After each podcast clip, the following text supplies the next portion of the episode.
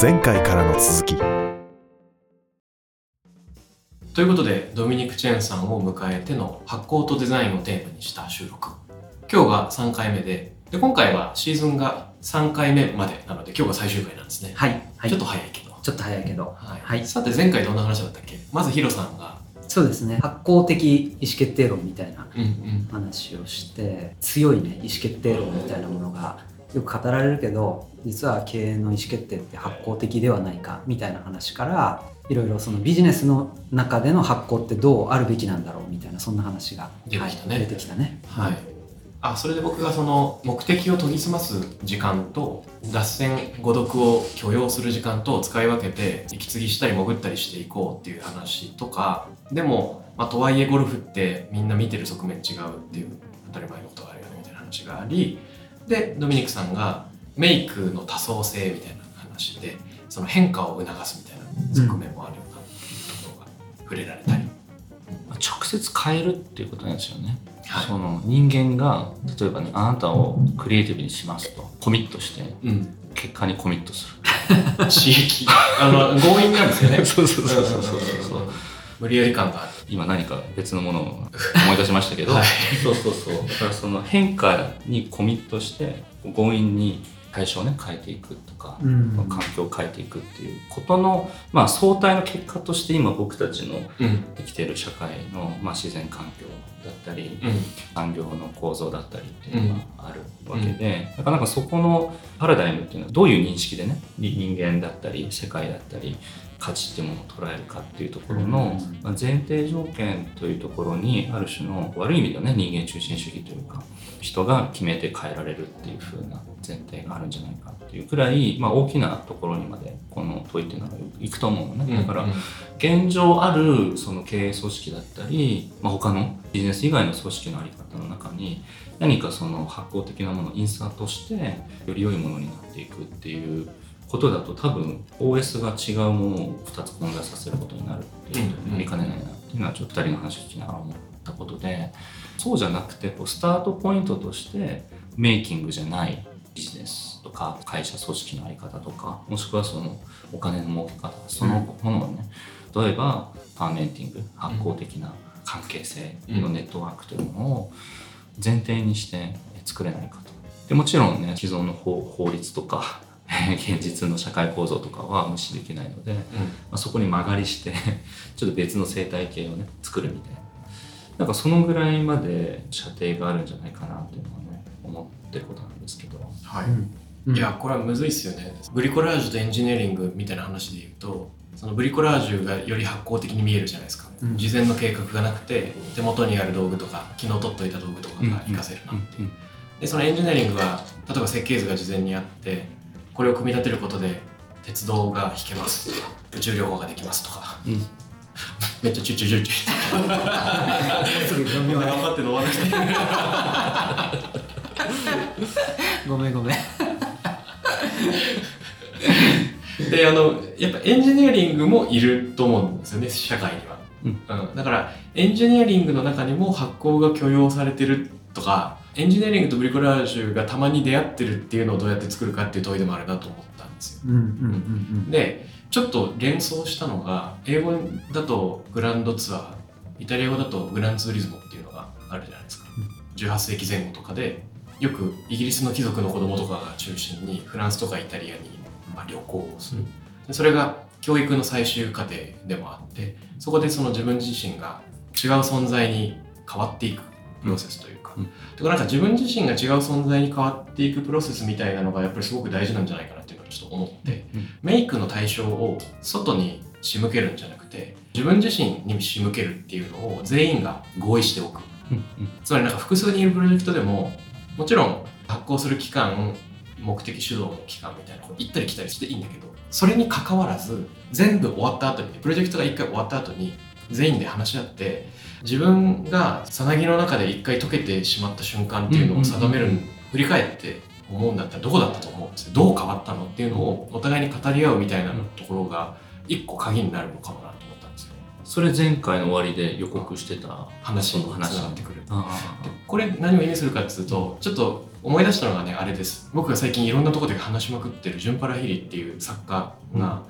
今までベンガル語と英語だった人が突然下手なイタリア語で執筆を始めるっていう、うんうんそのことについてあるインタビューで語ってるんですけど彼女のセリフが「イタリア語を学ぶことってどういうことだったんですか?」っていう問いに対して「It unmade me and remained me」っていうふうに答えるんですよ。さなぎっぽいですねさなぎっぽいですね。うんでこれはあえて日本語にするならそれは私を分解し作り変えたとか解き放ち再構成したとかなんかそんな風に言えるのかわかんないんだけど、うんその自分であるものがほどけてアンメイクされて、うんうんでリメイクされた。うん。自分っていうものの境界が一回あやふやになった状態でピースにバラバラになったものをこんな風に作り変えられるんだっていうプロセスを体験するのが彼女にとってはイタリア語だったってことだけど、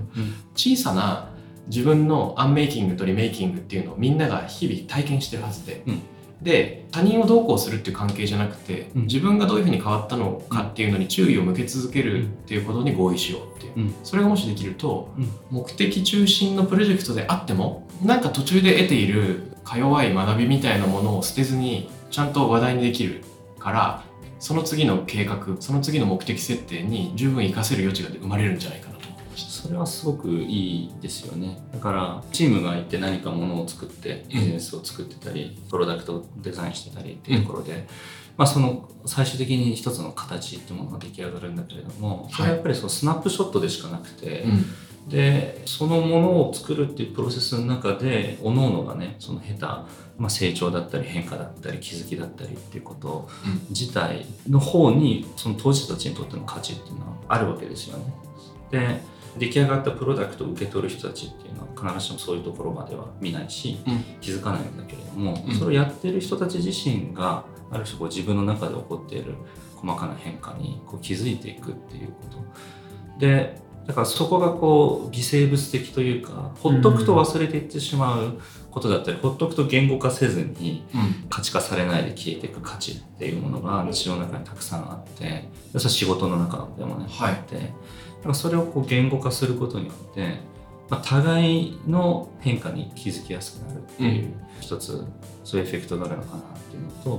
まあ、自分自身の変化とその他者の変化っていうものが違うっていうことに気づいてだから僕というぬか床は分かってるんだけど、うん。あ渡辺幸太郎というぬか床はこんなことになってるのかなみたいなうん。ことを知る。それを荒木さんのぬか床とまた比較してなるほどねみたいな。違うものを感じてたのねみたいなね、こと。でもなんかそれをジャッジするんじゃなくて尊重するというかねリスペクトするっていうか。だからその生物たちで基本見えないんですよね。で見えないんだけれどもお世話をするっていうところで、うんうんその発酵食品っていうのはやっぱりすごく面白いところがあってうん。見えないものに感情移入したりとかね愛着をも持つって、まあ、やっぱりちょっと普通じゃないというか 分かりやすくないっていうねところはあると思うのね。はい。でも日々お世話して自分の体の中に取り込むさっき味の話をちょっとしましたけど味覚を通してだったり、ね、食感だったり見た目だったりそれを食べた後の自分の体調だったりっていうところで自分とその発酵してるものが共に変化していってる。うんうんうん。その淡いが生まれる部分があるんだけれども、まあ、そこはすごく強いわけですよね。ただ目で見て観察して変化を見てるだけじゃな自分の一部になってるみたいな。そういう関係性を例えばね人間同士に当てはめてみる考えてみるとかっていうことができると、うん。だ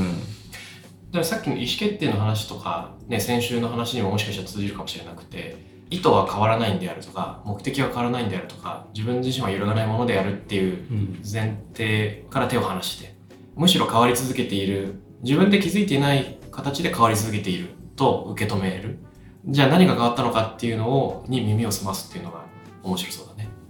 いや僕今の会話の中で結構ロストがあってうん。こうちゃんが何を言いたいんだろうなとかまあわ分かるんだけど分からないような部分もあったんだけど僕なりにこう再解釈をすると、まあ、ちょっとだからドミニクさんの話でつながった部分もあって僕らって見えるものにこだわるわけですよ、はい。だからプロジェクトがあったとしたらまずさこの来月までにこれを納品しなきゃいけないとか、まあ、もしくは売り上げをいくら上げなきゃいけないとかさ、うんうん。そういう、まあ、分かりやすい指標みたいなものうんにとらわれそれを、まあ、ある意味メイクするっていうさそんな感覚があるじゃん。ありますね。だからまあそれはそれで放棄するべきではないしまあ一つのものとして持っておくべきなんだろうけれども一方で発光的というところでいくとその微生物というか目に見えないものに対する価値もちゃんと認識する。つまりそれは何かというと我々自身の内面の変化であったりとか、うん。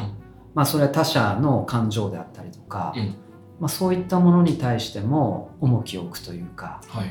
ていうのとあれじゃない？関係性というかうん、自分と他者の間にはっきり境界がある状態じゃなくて。そうだね。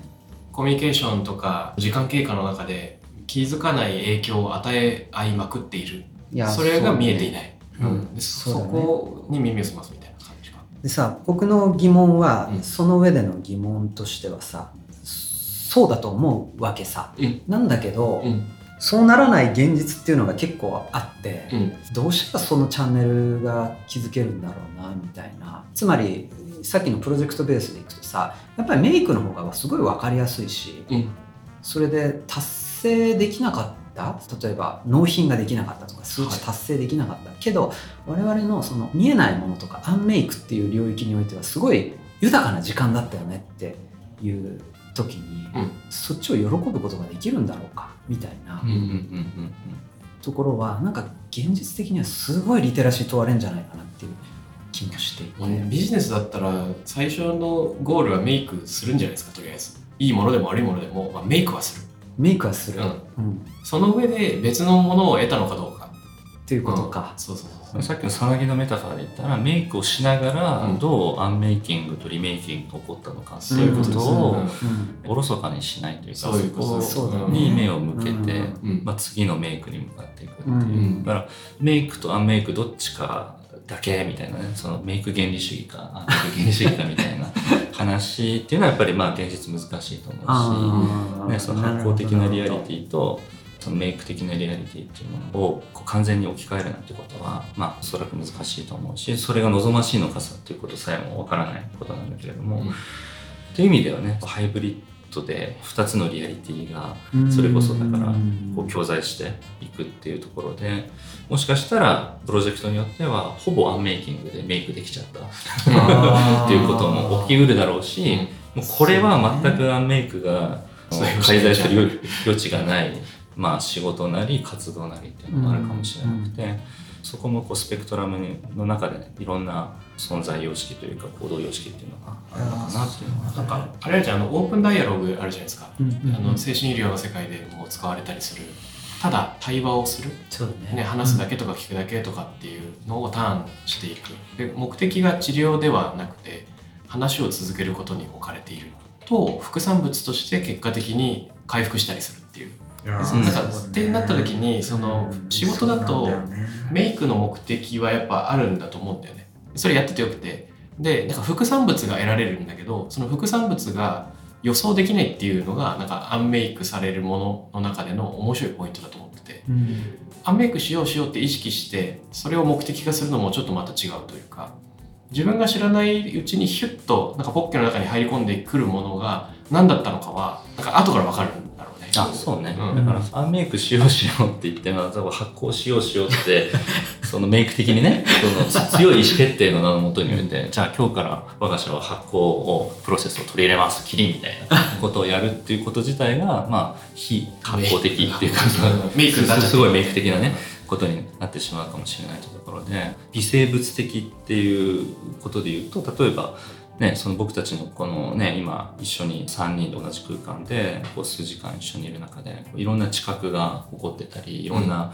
発想とかアイデアとか言葉が浮いては消え浮いては消え感じては消え感じては消えっていう。まそれらはでも一つ一つのマイクロプロセスの経験っていうのが僕たちの体験のまあ相対を作っていて。うん。だけどそれ一個一個じゃデータでこの時点で荒木さんが感じたあ心拍これぐらいでしたねみたいなのって。いちいちそんな一個ずつ見るってことはそもそも人間のうん。認知機能ではできないわけですよね、まあ、そういう風にできてないっていうか、うん。なんだけれどもそういう微視的な経験の積み重ねというか連続の中でその人のね存在が作られていってる。うんメイキングのプロセスにあるっていうかそのことをどう大切にできるかっていうか、いやーうん。でそんなの関係ないんだよと。そんなの関係なくてもうリザルトだけで語ろうぜっていうのはあある種の究極的なメイキングだとすると。で、まあ、そこにいやでもそれだけだとやっぱりやってる人の心とか存在とかっていうことは、まあ、どうでもいいっていうふうになってくるとまあまあそういう職場では働きたくないっていう人も出てくるかもしれないしそもそも人間がそういう仕事をやってることの意味っていうのがもう薄れていってしまうんじゃない？か、うん。うん。その文脈でその発行ドミニクさんに聞きたいのは、うん。コモンズとしての発行みたいなこともあるじゃないですか。はいはだから例えば今この3人の中でいくと、まあ、ある種の関係性みたいな目に見えない関係性みたいな、うん。うんぬかがこう整ったぬかみたいなのが出来上がったとしたらまた違うテーマで話したとしても、うん。共有財産みたいな、うん。空気とかも含めて。だから見えないカルチャーとかはいはい組織の中でうんうん。それがお裾分けできたりしたりとかうん。わかんないんだけどコモンズ的なものっていうのはどういうふうにこう組織とかのメタファーで使えていくのかなっていうのはちょっと思ったんですけど。そうですよね。なんかそういう意味で言うと一社の中だけで閉じて、まあ、ノウハウとかね知見みたいなものをこう溜め込むっていうのはまあ非コモンズ的だと思うんですよね。うんで、まあ、例えばそれが特許とかね絶対そう競争優位性にかかってくる部分を全部コモンズ化しようっていうのは、まあ、あのそういう戦略がある新興の業界を盛り上げるためにこう意図的に取られる場合っていうのはもちろんあるとは思うんだけれども、まあ、基本的にその経営的な観点で言うと難しいといった時に、まあ、その荒木さんがおっしゃったそのそのカルチャーとかそもそもあまりよく分かってない問いに対して一社で考えるより、まあ、人と壁打ちとかしながらとか、雑談しながら一緒に考えていった方が、まあ、たどり着きやすいテーマとかねそういうこともたくさんあると思うんですよね。例えばそのウェルビーイングっていうものをどう経営の中とかもしくはその顧客とのリレーションの中で、まさにそれをどうデザインするのかみたいなことって、まあ、ある種の聞き心地のいい耳障りのいいうん。そのスローガンとして使われている側面もあるとは思うんだけれどもなんかそのことにこう本気で一つのメソドロジーなり考えというものを作っていこうという時に一社でやるよりかはこういろんな分野のねその企業が、まあ、い一緒にあれこれやってみるみたいなさっきのストーリーウィービングのワークショップじゃないけれども。それこそぬか床的にいろいろ異質なものを代謝し合ってそれを同じテーブル同じ容器に 出し合ってで一緒にそのぬか床を形成した方がより良い、まあ、風景というかね景色っていうそれをカルチャーという部分のかもしれないけど、なんか出来上がるっていう、うん。なんかそういう発想にもつながるのかなとは思ってる。うん。自家中毒化を防ぐための、なるほど。うん。トランスフォーメーショナルトラベルっていう言葉があって、うん。その旅行を介して自分自身が変わってしまうみたいな、うん。まあ、確かによく考えたら旅行ってそういう側面そういうもんだよなと思うんですよ。ねエチオピアに行ってこの遺跡を見たいみたいなのがあったとして一見自分はエチオピアの遺跡を見ること自体が目的だと思い込んでるんだけど思い返してみるとまた違ったものが得られていて自分自身が変わっていたっていう、まあ、ことだったりするんだろうなっていう。でそれが自分単位もあれば人との関係性の単位もあれば自分が所属してる組織もあればもしかしたら自分が納得いってない所属組織ここに行くとちょっと自分らしさが出ないんだよなっていう場でも常にそういったことが起こっていて、何が日々変わっていっているのか自分とその周辺でっていうところの話を周囲の人と始められるっていうのがなんかすごく大事なのかなと思いました。節目節目で変化について語り合うっていうのはねそんなプロセスがあるといいのかなと思ってね。うんそうね。そこね共和みたいな概念あるじゃないですか、メイクなんだけどアンメイク。なんでしょうね。一緒に作り合うみたいな、その時のだから作るっていうことが前提とする時間軸も結構違くて物を作るって言った時にやっぱりその例えばなるべく永遠に残るものを作るとうんか、うん。ロバストでうん。サステイナブルっていうかその一個のものとして眼見なものを作るみたいなイメージがある。その共和とか発酵における作る作り合うっていう要素っていうのはすごく儚いというかエフェメラルというかその場限りの,、うん。あの話であったりねとか、残らないわざわざ記録しないとか、うん。うん、そういえばあんなことを話したなっていう記憶が10年後に思い返されて、うんうんうん予測不可能なアイディエーションにつながるとかわかんないけどね、なんかなんかそういうそもそもそうメイキング的にな時間でもないっていうかね、うんうん。あるゴールに全てを結びつけないっていうところなんですよね。うんまあ、そこがだから一番思考のパラダイムとして切り替えが難しいところではあって。あそうかじゃあ発酵っていうものを使うと競争優位性が生まれるんだとか。それでゴールが達成しやすくなるんだっていうふうに捉えた瞬間こぼれ落ちていく。そう何ねかっていうものがあるっていうね。ところがあるのでさっきねそのもっとラディカルなところで OS の違いみたいなものとして捉えないとうまく当てはまらないのかもしれないっていうことを言ったんですけどそこですよね難しさがね。うん、いや難しいな。発行をメソッド化するみたいなうん。組織の中で。うん。なった瞬間になんか発行的じゃなくなるみたいなっていう側面があるっていうことに今すごい留意して。難しいな。でなんかね別に適度にメソッドになっててもいいんじゃないかなと思いますよ。あるよね。それね。うん、で今日は会議じゃなくてちょっとピクニックしながら振り返ろうぜっていうのはメソッドとも言えるけど。なんかすごくいい時間になりそうじゃない？メメソッドをどれぐらいの抽象度でメソッドと言ってるかなのかな、うん。それってね、なんでしょう。なんかある種の曖昧さっていうことでもねつながるのかもしれない、うん。俺たちこうだよね。明確に言語化して。俺たちの今って言語化したらこの一言で言い表せるよね。っていう。じゃなくておのおのがおのおので考えてていいし、感じてていいしっていうこと、でそのことに全体として組織としても OK が取れてるっていうか、うん。一つの強い何か中心に全てをその修練させる必要もないしっていうところが共有できる場とそうじゃない場の違いっていうのは結構大きいかなとは思うんですよね。いやーこれむずいね。例えばし新陳代謝が前提になってるみたいなのは結構イメージしやすい。で一方で共有する部分が全然なくなっちゃうとなんで集まってんだっけっていうふうにもなっちゃいかねないので、うんうんうんそのギリギリの決め方とか決める余地みたいなのを探るんだろうねきっと。うん。これはまあ唯一の会っていうよりもその組織ごとの気持ちよさがあってその中でちょっとずつ形を変えていくのかな時間経過の中でね、うん。うん。そうね。はい、うん。そろそろ時間になっちゃった。そうですね。うん。発酵とデザインをテーマにしつつこの場自体が未来に種をまいていや本当そうだよね。メイクを目指さない場として今収束しようとしています。そうなんだよ。あのも問題提起をされたドミちゃんとしては何か思うところありますか？いやなんか組織論的な話にやっぱりなったなっていうところがあって、もうちょっと例えばねそのものを作るとかものをデザインするみたいなところで、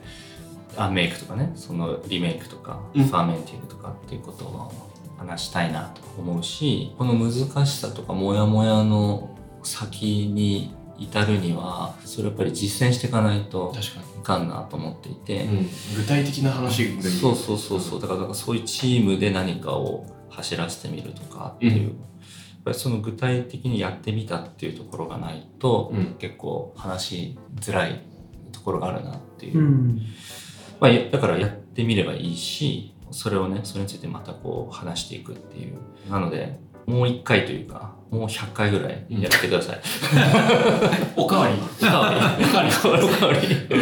確かに僕もそのそれこそフライヤーブックラボでやってる、うん。その普段自分が作り手じゃないと思ってる人がいかに作れるのかみたいなワークショップは創作とは天才のためのものであるとか01は一部の人ができるためものなんであるっていうような無意識的な足かせをいかにほどくかみたいなことでもうんうんうんでその中にはすごい多分に発酵的なものっていうか突然メイクして0が1になるんじゃなくて相当ぬか床みたいなよくわかんないノイズの中から何かがニュニュッといつの間にか形成されるみたいなのがなんかありそうで、うん。その辺の話はねつながりそうだよね。ねつながりそうですね、うんうん、と思った。僕は結構今回いろいろ持ち帰りはあったですね。そうなんだ、うん。うん、まあだからいろんなプロジェクトに関わってるけどやっぱりスイッチ入るとメイクに入るわけですよ、やっぱり。うん、なんかなんだかんだ言って。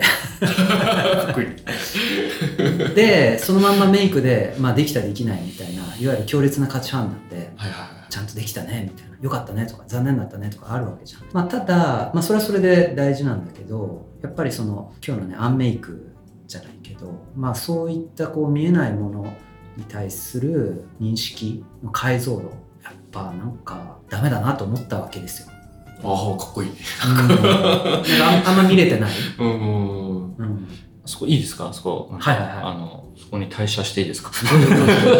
いや、だから、例えば乳酸菌とか酵母菌とか、まあ、その発酵してる人たちですよね。っていうのも、めちゃくちゃメイクしてるんですよ。うんうんうん。お糖質が来たっつって、よっしゃーってメイクするぞっつって、で、副産物として乳酸だったりアルコールっていうのうん。が生まれて、うん。でそれをなんか人間たちがね、勝手にありがたがって、持ってってるっていうだけであって、ひたすらメイクしてる人たちをすごく対極的に引いてみて、その発酵してるみたいなね、言い方をして、なんかその、えっと、位相が違うというか見る位相によってはめちゃくちゃメイクししてないと発酵自体起こんないわけで、うん。あとだからさっきのその気がついたら何かが発酵してる状態になってるっていうのもやっぱり適当にやってるとか放置してるっていうだけではやっぱり起こらないことであって、うん。きちんとした、まあ、ケアとかメンテナンスっていうものその先に初めて、ね、その価値となる発酵っていうものがあるっていうところがあるので、そこは全然つなげられる確かに。なとも思うしめちゃくちゃメイクしてる荒木さんがそれをしながらイームズのねあのパワーズ・オフ・テンじゃないけどググッとこう視点を宇宙衛星写真レベルに引き上げた時に、じゃあそこはめちゃくちゃメイクしてる微生物としての荒木さんたちがいるんだけれども聞いた時にその相対の組織だったり社会だったりっていうものがどう発酵的に動いてるのかっていうことを見るっていう生態系として捉えるみたいな、確かに。それめっちゃ面白いですね。そそういう。関係なのかなっていう気が最後にしましたけど、これ自体まだ未完成。僕も似たことを思いました。荒木さんがメイクしてる間にも荒木さん自身が気づいていないアンメイクが同時進行で起こっているってそうなんだよね。そうだね、うん。そういうことだね。そうなんだよね。ああ、いい話だ。うん。ということで、はい。まあ3回の放送でしたけれども、うん。今回の放送ですね、改めてなんですけど、スポンサーついておりまして、はい。はい、合同会社のたすきさんのね、代表の角さんのね、うん。ポッドキャストの番組がスポンサーになってくれております。はい、ファーストドミノという番組なんで、ぜひこちらも聞いていただければと。そうですね。はい。なんか勝手にカクさんがこれを聞いたリアクションみたいなのを今後なんか吹き込んでくれたりしたらそれそれで思った 勝手なリクエストをしちゃう。と思いました、はい。ということで、えー発酵とデザインをテーマにしてドミニク・チェンさんを迎えた連続シリーズ。これで、えー第3回になります。これもしかしたらですね今後おまけが放送配信されるかもしれず、そうですね。はい、しばらく後にそれもお楽しみにしていてくださいということで、はい。ドミニクさんどうもありがとうございましたありがとうございましたありがとうございました。